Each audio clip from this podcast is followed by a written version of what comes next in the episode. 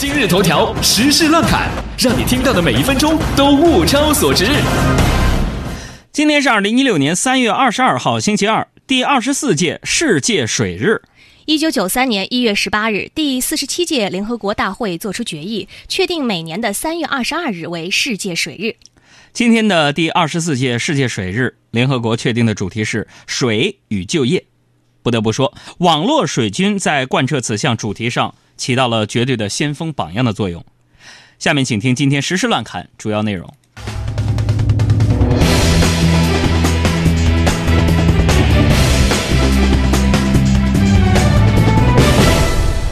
昨天是世界睡眠日，中国网民熬夜报告发布。数据显示，零点到三点仍未睡的人大多分布在南方，海南熬夜族占该省用户的百分之五十七点一，是全国睡得最晚的省份。而零零后是熬夜的主力军。对此，现场秀科学家团队的医学专家海大夫这样表示：“这个数据显示，二零一五年全中国人熬夜的比例啊，嗯，达到了百分之二十二点二，高于往年。嗯，而这个数据竟然和国人脱发的比例是大致相当的。啊，没什么。”这个数据我也就是说说，那么熬夜族你们也不用悲观，虽然咱们睡得少，可是咱们白日梦做的挺多呀。再来看美国，在美国加利福尼亚州丘伯蒂诺，苹果召开了2016年春季新品发布会，正式发布四英寸 iPhone SE，三月二十四号起接受预定，三月三十一日起正式发售，首发包括了中国。从外形上来看，iPhone SE 和 5S 没有差别。不得不说，SE 的发布拯救了无数苹果保护套的厂家，堆了两年的 5S 库存又可以拿出来卖了。根据现场秀科学家团队、社会学家的调查发现，苹果发布的新款 iPhone 深深地触动了两种人：一种是攒着三年的 iPhone 5S 没舍得换的人，一种是刚扔掉 5S 准备买新 iPhone 的人。前者是绝地逢生，后者是痛不欲生。继续来看，三月二十一号下午，阿里巴巴集团在杭州宣布，二零一六财年阿里巴巴中国零售交易额突破三万亿元人民币，而沃尔玛用了五十四年才达到这个数字。阿里巴巴随后发布了微博说：“致敬每一位剁手党，你们创造了历史。”昨天呢，手机淘宝看看自己十三年来的消费总账单活动截图刷爆了微信朋友圈。这一次，我们终于成为了创造历史的人。我就是我，是颜色不一样的烟火，天空海阔，要做最坚强的泡沫。近日，一段中国游客泰国吃自助餐疯狂铲虾的视频在网络上热传。工作人员证实，视频应该是发生在一两年前的事情。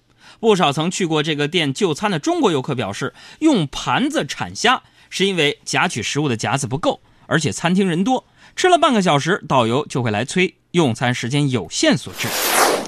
那么不管怎么说，这意味着视频中部分非常有商业头脑的游客，居然早在一两年前就预计到国内大虾翻价上涨了。杭州有一位精算师黄某说，他呀设计了一张测评表，就可以评估出某位女子对他有意思。那张表呢有详细的计算体系，女孩的各种表现都有具体分值，最后算出总分。黄某就认为啊，能够反映出女孩对他的态度，比如说。发手机短信，对方一天里主动给他发几条，在什么时间发，发的是什么内容，都有不同的分值。马上回加三分，半小时后回加两分，一小时后回呢加一分。如果不回短信的话呢，那就扣五分。那么根据这套理论，要是说回复信息快，对你主动的就能加分那那些短信诈骗的骗子们，那是那是真正的归宿啊。那这样的归宿和之前大夫说的不一样啊！您大夫的意思是说呀，人生在世屈指算，顶多能活三十六天。你要是 大夫，你也是，你前面说的挺好，你最后给他整到小匣里去了，连我都崩溃了。浙大草坪上市民露天吃火锅的照片在网上热传。浙江大学校园一直一直呢向那个公众是开放的，有学生就称啊，应适当的限制外来人员进校。浙大保卫处相关人员称啊，基于浙大包容开放的精神，学校不会因此而关闭校园，希望游客给予尊重。是啊，我去过这个学校，嗯，有些学校是不让外卖进入，有些学校呢，外人甚至可以进来吃火锅，有些学校草坪不让进入，有些学校草坪可以吃火锅，有点搞不懂现在的学校。当然，就我个人而言，我觉得这种做法是欠妥的。嗯，居然有人胆敢在高校里擅自煮火锅，这不是明目张胆的向学校食堂进行赤裸裸的挑衅吗？在广西，有一所乡镇中心小学被曝光，根据学生的考试成绩来划分班级，将成绩最差的学生分配到最差的课呃教室，配备代课老师。于是有家长呢将它称为是学渣班。而在这个差生班上，最荒唐的事就是，竟然有学生在课堂上炒菜，太令人气愤了！这个学校怎么能这么做呢？居然仅仅按照成绩排名，就为大家组建了兴趣班。哎呀妈呀！谢谢小小给我 P 的图啊，把我 P, P 成美国大兵了。继续，刚刚结束的江苏小高考当中，地理试卷上有一道关于微信开机图的题，说什么呢？请考生作答：微信开机画面那个月亮是几月份拍摄的？有老师说不背书是不行的，但只有会运用才能拿高分。这个题目大家想想，你知道你微信开机图那个是几月份拍的吗？这题目看似很难，但是经过我们团队科学家的计算和百度以后，给出了精准的答案。微信开启画面上的地球照片是用哈苏照相机，这个哈苏照相机在四点五万公里外拍摄的地球照片啊。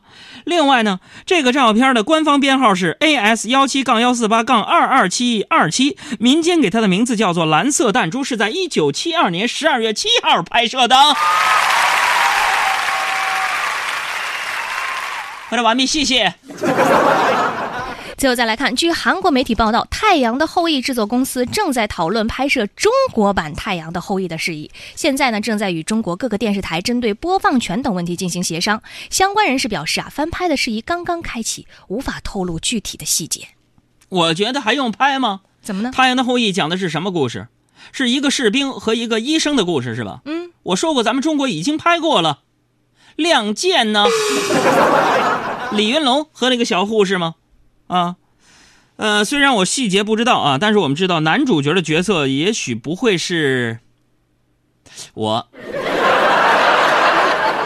哎，情绪有点低落，不过没关系，呃，跟大家小小的透露一下，毕竟在娱乐圈也认识点人儿。嗯，《太阳的后裔》中国版的男主角的照片海报已经出现了，给我们的公众微信账号“海洋大海的海阳光的阳”回复“帅哥”两个字来查看一下在中国地区《太阳的后裔》男主角的照片，并加以评价，谢谢。自己别造反，最近情绪很 down，每天看文都会大声尖叫，但脏话没有，大家只会轻松。我改变自己，发现大有不同。期待的朋友，我们好好的加油大家一起大声地说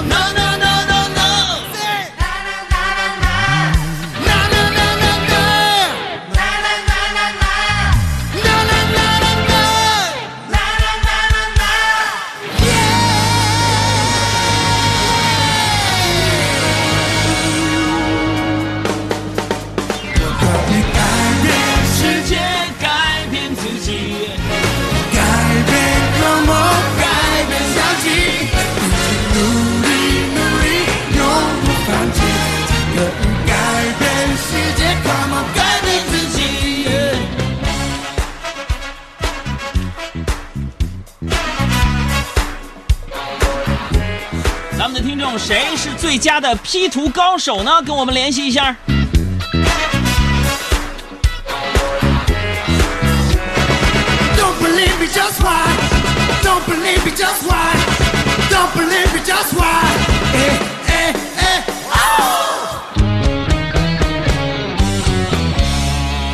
改变世界改变自己改变隔膜改变小气